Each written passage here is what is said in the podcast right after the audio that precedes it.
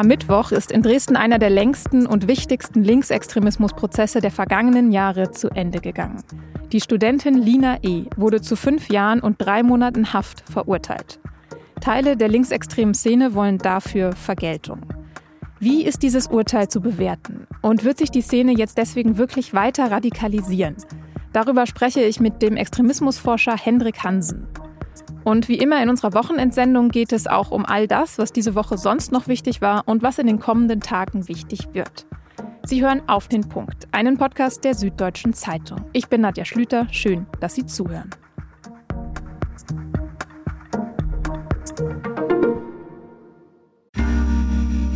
Werbung.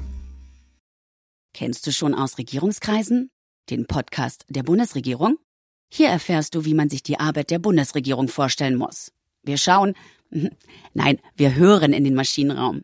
Wie werden Entscheidungen getroffen? Und warum so und nicht anders? Themen, Ereignisse, Termine, Alltägliches. Über all das reden wir in Ausregierungskreisen. Jetzt reinhören, überall da, wo es Podcasts gibt. Ein bisschen klingt es so, als würde hier ein Popstar begrüßt. Aber diese Szene spielt sich in einem Verhandlungssaal des Oberlandesgerichts Dresden am Mittwoch ab. Da betritt die 28-jährige Lina E. den Gerichtssaal. Ihr Gesicht versteckt sie hinter einem Ordner. Und ihre Unterstützer feiern sie als Heldin der linksextremen Szene. Kurz danach ist dann klar, Lina E. wird zu fünf Jahren und drei Monaten Haft verurteilt. Auch ihre drei Mitangeklagten erhalten Haftstrafen. Die vier sollen zwischen 2018 und 2020 tatsächliche und vermeintliche Rechtsextreme brutal zusammengeschlagen haben. Und zwar, auch das steht im Gerichtsurteil, als Mitglieder oder Unterstützer einer kriminellen Vereinigung. Meine Kollegin Iris Meyer, die war im Gerichtssaal dabei und beschreibt die Stimmung während der sehr ausführlichen Urteilsbegründung so. Es wurde aus dem Zuschauerraum höhnisch gelacht, es wurde kommentiert, es wurde gebuht, es wurden Parolen gerufen, es wurden auch immer wieder einzelne Leute des Saales verwiesen. Es zog sich wirklich in sehr langen Scharmützeln hin. Lina E. wurde jetzt erstmal wieder freigelassen. Sie hat nämlich schon zweieinhalb Jahre in Untersuchungshaft gesessen und die Reststrafe muss sie erst verbüßen, wenn das Urteil rechtskräftig ist. Fast 100 Verhandlungstage hat das Ganze gedauert. Und Lina E.s Anwalt hat dabei immer wieder gesagt, der Prozess sei politisch motiviert. Auch am Mittwoch nochmal. Wir bleiben bei unserem Vorwurf, dass die Ermittlungen einseitig geführt worden sind. Wir bleiben bei unserem Vorwurf, dass die Verurteilung im Wesentlichen auf Hypothesen und Mutmaßung und weniger auf handfesten Beweisen beruht. Auch Innenministerin Nancy Faeser hat sich nach dem Prozessende geäußert und vor linksextremer Gewalt gewarnt. Der Prozess vor dem Oberlandesgericht in Dresden hat gezeigt, dass die linksextremistische Szene ähm, tatsächlich auch ähm, erhebliche Gefahren von ihr ausgehen. Ähm, die Hemmschwellen sind dort offenbar gesunken. Die Reaktionen auf das Urteil sind insgesamt laut und gespalten. Autonome Linke haben angekündigt, für jedes Jahr Haft eine Million Euro Sachschaden zu verursachen. Und für diesen Samstag haben sie zu einem sogenannten Tag X in Leipzig aufgerufen. Im Rest des Landes kann man über das Urteil gerade die ganze Bandbreite an Kommentaren lesen und hören. Von zu milde bis skandalös ist alles dabei. Deswegen will ich wissen, ist das Urteil gegen Lina E. angemessen oder nicht? Und wie gefährlich ist die linksextreme Szene in Deutschland eigentlich? Darüber habe ich mit Hendrik Hansen gesprochen. Er ist Professor für politischen Extremismus und politische Ideengeschichte an der Hochschule des Bundes für öffentliche Verwaltung. Herr Hansen, erstmal, ist das ein angemessenes Urteil, das gegen Lina E. verhängt wurde oder nicht? Ja, ob das angemessen ist oder nicht, das ist eine Frage, äh, die ein Strafrechtler Ihnen beantworten müsste. Aber ich kann als Politikwissenschaftler so viel sagen. Es handelt sich ja hier um eine Serie von schwersten Körperverletzungen, die systematisch geplant worden sind von den äh, Straftätern. Und insofern kann man sicherlich davon ausgehen, dass es sich mindestens um eine kriminelle Vereinigung auch hier handelt bei den äh, Straftätern wenn man nicht sogar hier von Terrorismus schon sprechen möchte. Und äh, insofern denke ich, dass die verurteilt worden sind, ist äh, allemal angemessen äh, vor dem Hintergrund der Informationen, die eben vorliegen. Mhm. Die linksextreme Szene hat da jetzt auch Reaktionen angekündigt, Demos, Sachbeschädigung und so weiter. Würden Sie sagen, da kommt noch mehr oder wird sich das eher wieder beruhigen jetzt? Das bleibt abzuwarten, weil jetzt angekündigt wurde, die große Demonstration in Leipzig, äh, die ja am Samstag stattfinden soll. Und sie wurde ja von der Stadt Leipzig wohl äh, verboten. Und äh, da muss man erst einmal jetzt abwarten, was in Leipzig selber passiert. Das nächste ist, dass dann weitere Demonstrationen natürlich folgen können, auch in anderen Städten. Wir haben ja noch andere Schwerpunkte von gewaltorientierten Linksextremisten in Deutschland, namentlich Berlin, Hamburg, die da zu nennen sind. Aber dann gibt es ja noch weitere Punkte, die man im Blick haben muss. Es wurde auf Indie Media aufgerufen zu Gewalttaten und dann gibt es auch die Anleitung, was man denn so alles machen kann. Ne? Anzünden von Wagenparks und so weiter. Wie man also diese, äh, diesen hohen Sachschaden äh, verursachen kann. Insofern ist davon auszugehen, dass es eine Serie auch von Anschlägen gibt. Dann, nächster Punkt, die Überlegung, was macht jetzt eigentlich die sogenannte Eisenacher Gruppe? Also diese äh, dieses Netzwerk von äh, gewaltorientierten äh, ähm, Linksextremisten, die diese Anschläge verübt haben. Jetzt ist die Lina E auf freiem Fuß. Man weiß nicht so recht, was die jetzt als nächstes plant, ähm, ob die sich an die Auflagen hält vom Gericht. Aber allemal gibt es eine Reihe von untergetauchten Linksextremisten, über die wir ja vielleicht gleich noch näher sprechen werden, und äh, wo man dann überlegen muss, ob die eventuell weitere Straftaten auch noch begehen werden. Mhm. Vielleicht noch kurz äh, zur Erklärung, weil Sie in die Media erwähnt haben, das ist ein linksextremes Online-Portal, auf dem äh, sich die Szene austauscht und Meldungen veröffentlicht. Dann schauen wir vielleicht noch mal genereller auf die linke Szene oder die linksextreme Szene in Deutschland. Wie setzt die sich eigentlich zusammen? Ja, wenn man die linksextremistische Szene sich in Deutschland anschaut, dann muss man erst einmal unterscheiden zwischen den gewaltorientierten äh, Linksextremisten, das sind äh, deutschlandweit so äh, gut äh, 10.000, also, und dann haben wir äh, 25.500 nicht gewaltorientierte äh, Linksextremisten. Und die hängen miteinander zusammen, die arbeiten auch miteinander zusammen, aber die Gefahren, die von ihnen ausgehen, sind durchaus äh, unterschiedlich. Wenn wir uns da jetzt die Gewaltorientierten anschauen, dann können wir da unterscheiden einerseits so die autonome Szene. Das sind diejenigen, die die sogenannten Scherbendemos machen, also äh, Demonstrationen, bei denen es dann zu äh, schweren Ausschreitungen kommt. Und dann haben wir dieses neuere Phänomen der clandestin operierenden Gruppierungen, die diese schweren Anschläge auf Personen planen. Das sind diese Gruppierungen um Lina E. und ihren Lebensgefährten herum. Und äh, die, die haben eine andere Vorgehensweise als die klassische autonome Szene. Das sind also ganz unterschiedliche Gefährdungen äh, der, der verfassungsmäßigen Ordnung, die also von diesen verschiedenen Typen in der linksextremistischen Szene ausgehen. Sie haben gerade auch den Lebensgefährten von Lina E. angesprochen. Das ist auch einer von denen, die jetzt erstmal untergetaucht sind, oder? Weil Sie das eben auch erwähnt hatten, dass manche jetzt in den, in den Untergrund gehen. Richtig, richtig. Das ist allerdings einer, der schon länger im Untergrund ist. Die neuere Entwicklung jetzt in den letzten Monaten war, dass neben Johannes G. Punkt ähm, noch weitere in den Untergrund äh, gegangen sind. Und das ist etwas, was jetzt natürlich die Sicherheitsbehörden sehr alarmiert, weil hier jetzt die Gefahr besteht, dass die sich im Untergrund weiter radikalisieren, weil die ja nur noch Kontakt haben untereinander. Und da hat man natürlich auch entsprechende Assoziationen. Wenn man da so ein bisschen in die Geschichte guckt, dann fallen einem gleich die Beispiele ein. Ja, 1998, die Garagendurchsuchung in Jena, da sind dann der Uwe Mundlos, Uwe Böhner, Beate Zschäpe dann in den Untergrund gegangen und haben den NSU gebildet. Oder dann Anfang der 70er Jahre die Bildung der RAF, das war auch verbunden eben mit dem Untertauchen der Gründer der RAF. Jetzt sprechen Sie den NSU gerade schon an und ich, ich denke auch, wir können jetzt nicht über Linksextremismus sprechen, ohne auch über Rechtsextremismus zu sprechen, weil sich ja auch die Übergriffe von Lina E. und ihren äh, Mitstreitern gegen Rechtsextreme gerichtet haben. Und da gibt es ja eben auch Zahlen vom BKA für 2022, die ja sagen, dass linksextreme Straftaten um 31 Prozent abgenommen haben, rechtsextremistische Straftaten um sieben Prozent zugenommen. Und in absoluten Zahlen, das fand ich auch sehr bemerkenswert, gab es mehr als 23.000 rechtsextreme Straftaten und etwa 7.000 Linksextreme, was ja doch ein großer Unterschied ist. Wie passt das denn mit der angeblichen Radikalisierung von links zusammen? Die Zahlen, die Sie gerade nannten, das sind die Zahlen für die Straftaten allgemein. Und die Straftaten allgemein sind im Bereich des äh, der PMK, also politisch motivierte Kriminalität rechts, ne, kürzt man immer PMK ab. Äh, bei der PMK rechts sind die immer bestimmt doppelt so hoch wie bei PMK links. weil es im Bereich rechts eben eine hohe Zahl an Propagandadelikten gibt. Und das sind äh, die Hakenkreuzschmierereien, zeigen eine Hakenkreuzfahne und so weiter. Das sind die Propagandadelikte. Die gibt's äh, im Linksextremismus kaum. Ähm, und insofern äh, muss man dann äh, auf die Gewalttaten schauen. Dort kann man dann das besser miteinander vergleichen.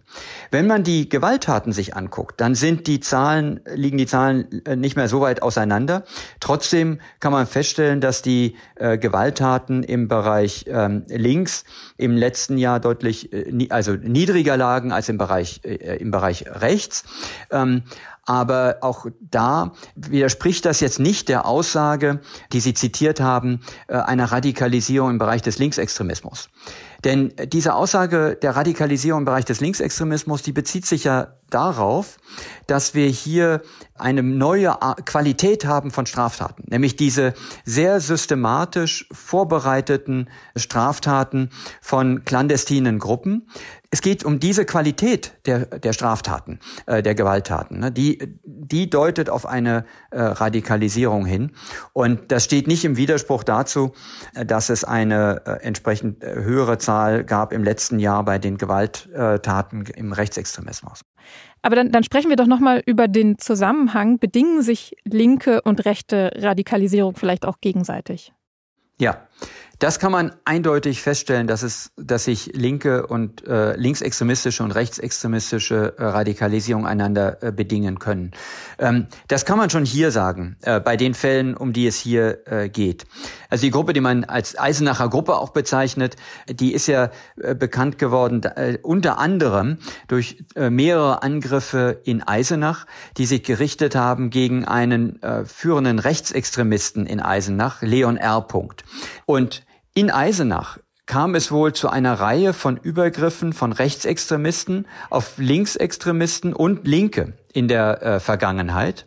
Und diese Übergriffe, die haben natürlich beigetragen zu einer Radikalisierung. Das ist Punkt eins. Punkt zwei. Im Januar 2016 kam es zu einem Übergriff von über 200 Rechtsextremisten auf Leipzig-Konnewitz, den Stadtteil, den die linksextremistische Szene als ihren Stadtteil ansieht. Die waren gerade bei einer Veranstaltung, also nicht in, im, im Stadt, äh, nicht zu Hause und somit hatten Rechtsextremisten dort relativ freie Bahn, haben also den Stadtteil angegriffen mit Schlagstöcken, alles, was sie dort äh, kriegen konnten, kurz und klein geschlagen, bis sie dann von der Polizei gestoppt worden sind. Die Personalien wurden festgestellt von der Polizei und merkwürdigerweise wird jetzt die Liste abgearbeitet von Leuten, die offensichtlich damals dabei waren. Das heißt, es ist zu vermuten, dass diese Namensliste von äh, Rechtsextremisten, die da beteiligt waren, dass die irgendwie dann ihren Weg gefunden hat in die linksextremistische Szene.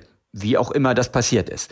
Jedenfalls sind die Aktionen teilweise ganz direkt als Racheaktionen dann auch deklariert worden. Und äh, insofern kann man sagen, hier äh, schaukeln sich rechtsextremistische und linksextremistische Gewalt hoch, wobei man aber auch hinzufügen muss, interessanterweise, dass in den, der jüngsten Zeit die rechtsextremistische Szene zwar immer wieder diese Straftaten natürlich verurteilt, aber es gibt hier jetzt noch keine Gegengewalt. Ich sage noch, weil das kann, kann auch kommen, aber bislang gibt es keine, keine Gegengewalt von der rechtsextremistischen Szene.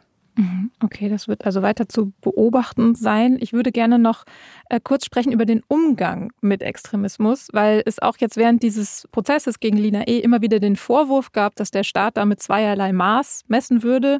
Also auf dem rechten Auge sei er eher blind, der NSU könne irgendwie jahrelang morden, niemand ermittelt und gegen Lina E. wird dann ganz akribisch ermittelt mit Soko, einer eigenen, mit Überwachung und so weiter. Ist an diesem Vorwurf was dran, dass mit zweierlei Maß gemessen wird oder nicht? Also das halte ich für, für einen falschen Vorwurf. Jetzt ist es so, äh, was, das, äh, was das Strafmaß anbelangt, muss ich wieder äh, passen, weil äh, das ist eine Frage für, für Strafrechtler, also Strafmaße miteinander äh, zu vergleichen. Aber Äh, grundsätzlich gibt es ein ganz eindeutiges Vorgehen von Sicherheitsbehörden ja gegen Rechtsextremisten. Natürlich gab es die Fälle, die im Vorfeld nicht erkannt worden sind. Ähm, also äh, wir, die, die, verschiedenen Fälle von Terrorismus, die Nichtaufdeckung des NSU äh, ist ein Punkt, aber dann auch ähm, die äh, Anschläge im, äh, in, in Halle Oktober 2019, Hanau Februar 2020. Ähm, das sind natürlich Punkte, die dann den Sicherheitsbehörden nachhängen. Da muss man aber bei den letzten beiden Fällen dann auch fair bleiben. Das sind Leute gewesen, ein, einzelne Personen, die den Anschlag geplant haben. Und das im Vorfeld aufzudecken, ist für äh, Sicherheitsbehörden extrem schwierig.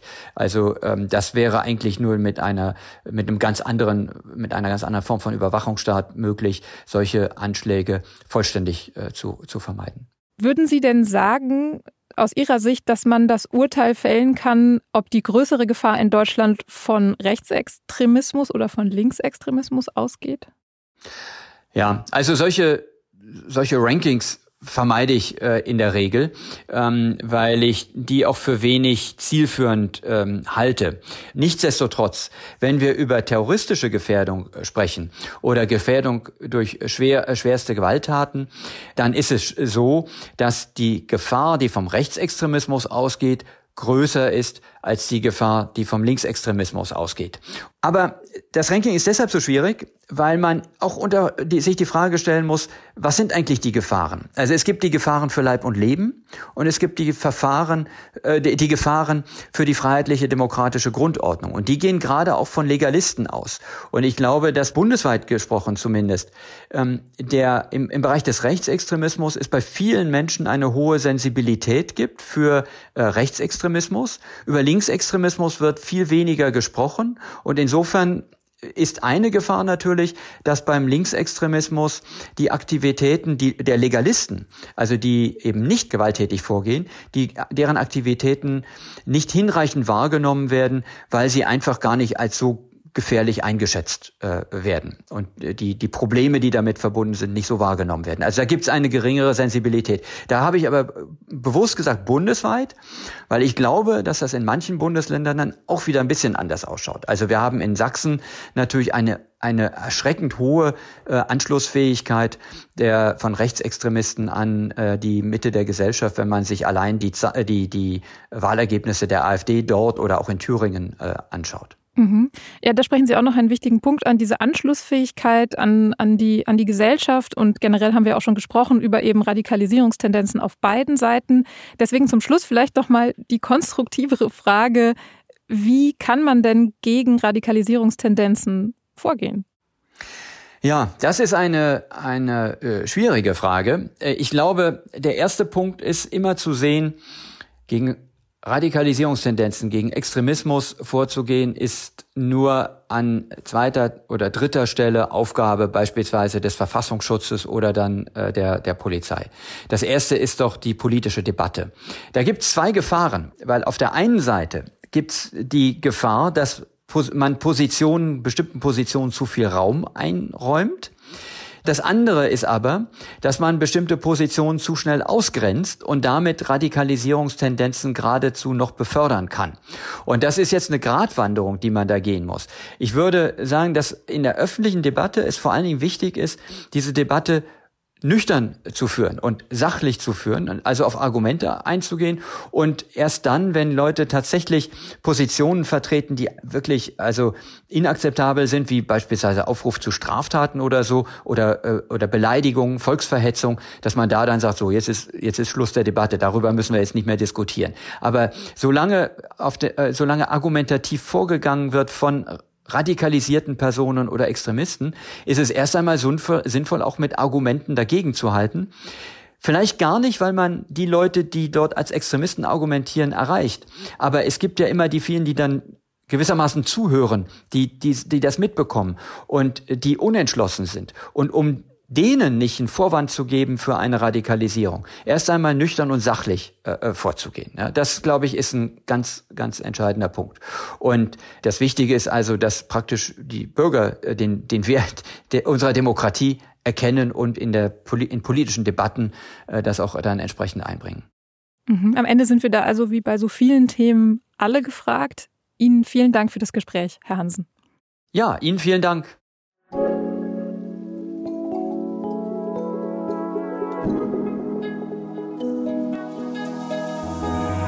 Wenn es um künstliche Intelligenz geht, hört man im Moment ja ziemlich viel Besorgniserregendes. Zum Beispiel, die KI werde die Menschheit auslöschen.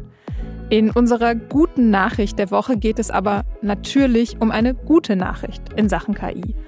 Und zwar haben Forscher und Forscherinnen in den USA mit Hilfe einer KI ein neues Antibiotikum entwickelt, das gegen Krankenhauskeime wirkt. Krankenhauskeime sind besonders gefährlich, weil sie gegen viele bekannte Antibiotika resistent sind. Einer dieser Keime kann zum Beispiel Lungen- oder Hirnhautentzündungen auslösen. Und genau gegen den gibt es jetzt wohl ein neues Antibiotikum.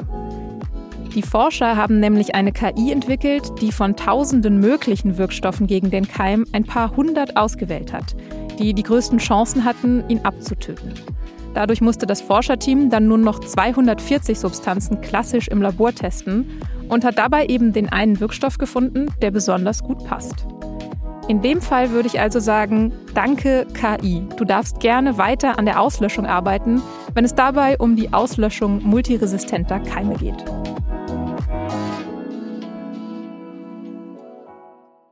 Und jetzt noch der Blick zurück auf alles, was diese Woche sonst noch wichtig war. Am Dienstag hat es einen Drohnenangriff auf Moskau gegeben. Dabei wurden Gebäude beschädigt. Das russische Verteidigungsministerium hat die Ukraine beschuldigt, Moskau angegriffen zu haben. Ein Berater des ukrainischen Präsidenten Zelensky hat diesen Vorwurf zurückgewiesen. Auch in der Ukraine hat es diese Woche wieder Drohnenangriffe gegeben, über die Zelensky am Montag in einer Videobotschaft gesagt hat, Heute hat unser Land einen der größten Drohnenangriffe bisher durchlebt. 54 Drohnen auf einmal. Am Donnerstag sind außerdem bei einem russischen Raketenangriff auf Kiew mindestens drei Menschen getötet und 14 verletzt worden. Am Donnerstag haben Bundesgesundheitsminister Karl Lauterbach und die zuständigen Landesminister über die geplante Krankenhausreform beraten. Lauterbach will das Vergütungssystem für Kliniken überarbeiten. Bisher erhalten sie für alle Eingriffe Geld und behandeln deshalb oft so viele Fälle wie möglich. Bald sollen sie aber auch Prämien für andere Faktoren bekommen, zum Beispiel für OP-Kapazitäten. Ein Kategoriensystem soll bestimmen, wie viel Budget, Personal und Ausrüstung die Krankenhäuser jeweils bekommen. Einige Bundesländer waren bisher gegen diese Pläne. Nach dem Treffen hat sich Lauterbach aber zuversichtlich gegeben, dass die Reform 2024 in Kraft treten kann. Es war ein guter Tag heute für die deutschen Krankenhäuser, weil wir ein ganzes Stück weitergekommen sind. Yeas are 314, the nays are 117. The bill is passed. Das Gesetz ist verabschiedet. Gemeint ist ein Gesetz, mit dem die Schuldenobergrenze der USA bis 2025 ausgesetzt wird und zugleich die Staatsausgaben beschränkt werden. Damit wurde die Zahlungsunfähigkeit der USA verhindert. Seit Donnerstagabend US-Ortszeit ist das Gesetz durch beide Kammern des Parlaments. Vorher hatten Demokraten und Republikaner wochenlang darüber gestritten. Am Donnerstag hat in Moldau der zweite Gipfel der Europäischen Politischen Gemeinschaft stattgefunden. Die 47 Mitgliedsländer, darunter die Mitglieder der EU, Moldau, die Türkei, Georgien und Aserbaidschan, haben dort vor allem Einigkeit gegen Moskau demonstriert. Auch der ukrainische Präsident Zelensky hat teilgenommen. Er hat um militärische Hilfe gebeten in Form von Patriot-Abwehrraketen und Kampfjets. Aber auch einen weiteren Wunsch hat er noch einmal geäußert in summer in Vilnius at the NATO summit, the clear invitation to membership for Ukraine is needed and the security guarantees on the way to NATO membership are needed. In fall, on our accession to the EU, clear positive decision is needed. Zelensky will also, dass die Ukraine baldmöglichst Mitglied der NATO und der EU wird. Die Europäische Politische Gemeinschaft wurde vergangenes Jahr gegründet und soll Staaten, die keine Mitglieder der EU sind, näher an die EU heranführen.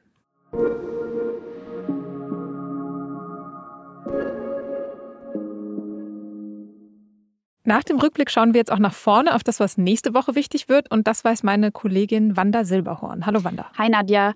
Ja, nächste Woche müssen wir uns auf neue Streiks bei der Bahn einstellen.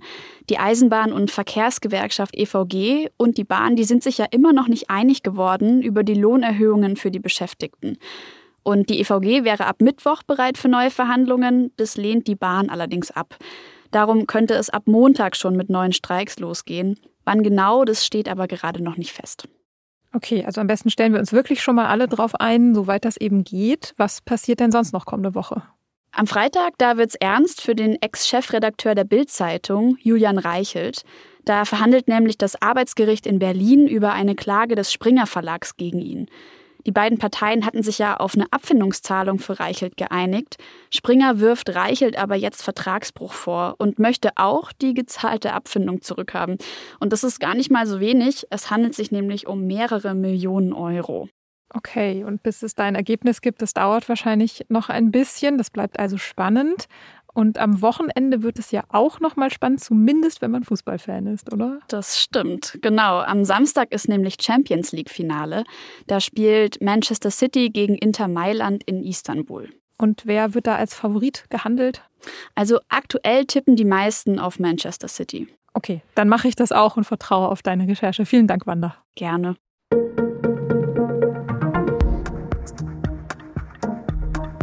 Ich gehöre zur sogenannten Generation Harry Potter.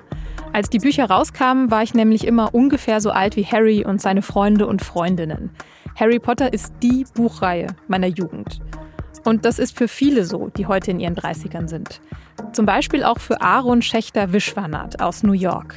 Seine Beziehung zu Harry Potter ist aber doch noch mal besonders, denn er hat den ersten Band Harry Potter und der Stein der Weisen ins Jiddische übersetzt.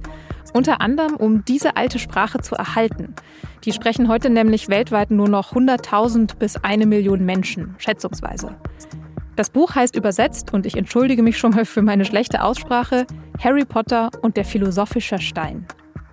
Ein schönes Porträt über den Übersetzer, der offenbar auch noch sehr, sehr nett ist, finden Sie im Feuilleton der Wochenendausgabe der SZ. Oder Sie können den Text in der SZ Nachrichten-App lesen. Und damit sage ich Danke an Immanuel Pedersen, der diese Sendung produziert hat. Und Ihnen vielen Dank fürs Zuhören. Ich wünsche Ihnen ein schönes Wochenende.